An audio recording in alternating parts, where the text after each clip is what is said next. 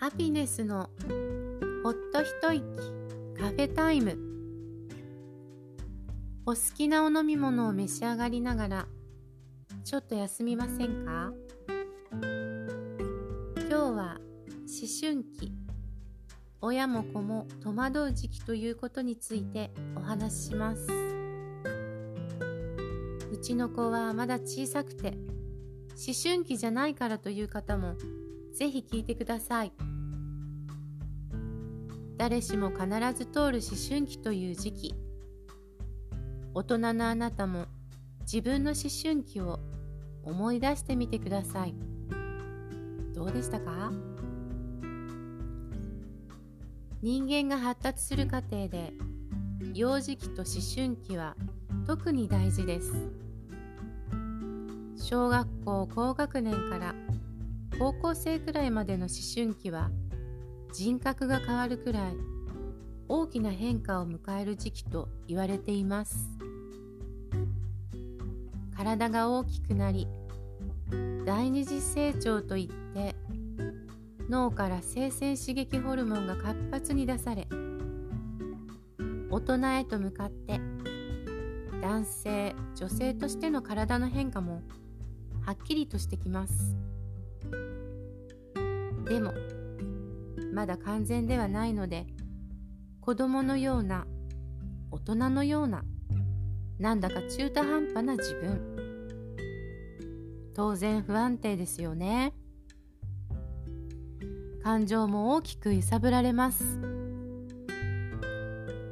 そんな自分を客観的に見ることができるようにもなってきますので周りからどう思われているのかものすごく気になってしまったりどう表現していいかわからなくて生意気になってしまったり自分でもよくわからない時期です。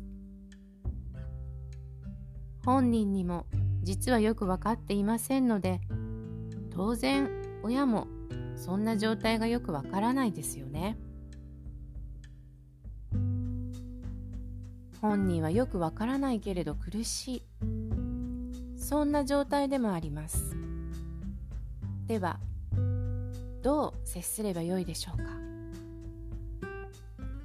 お子さんはいろいろなストレスから感情をぶつけてくることもあるでしょう。つい売り言葉に買い言葉で言い返してはいませんか？同じ思春期レベルになっていませんか？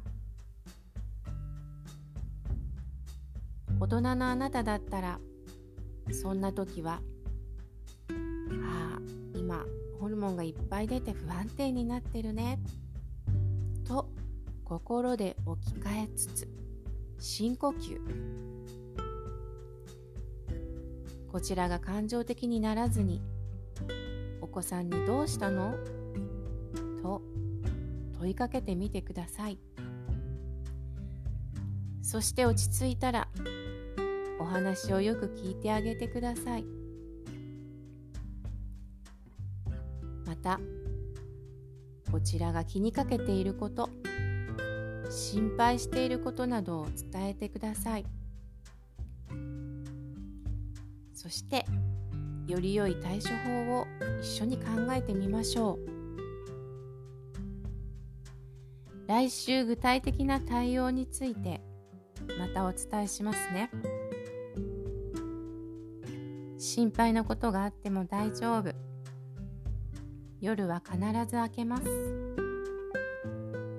それではまた金曜日にお会いしましょう。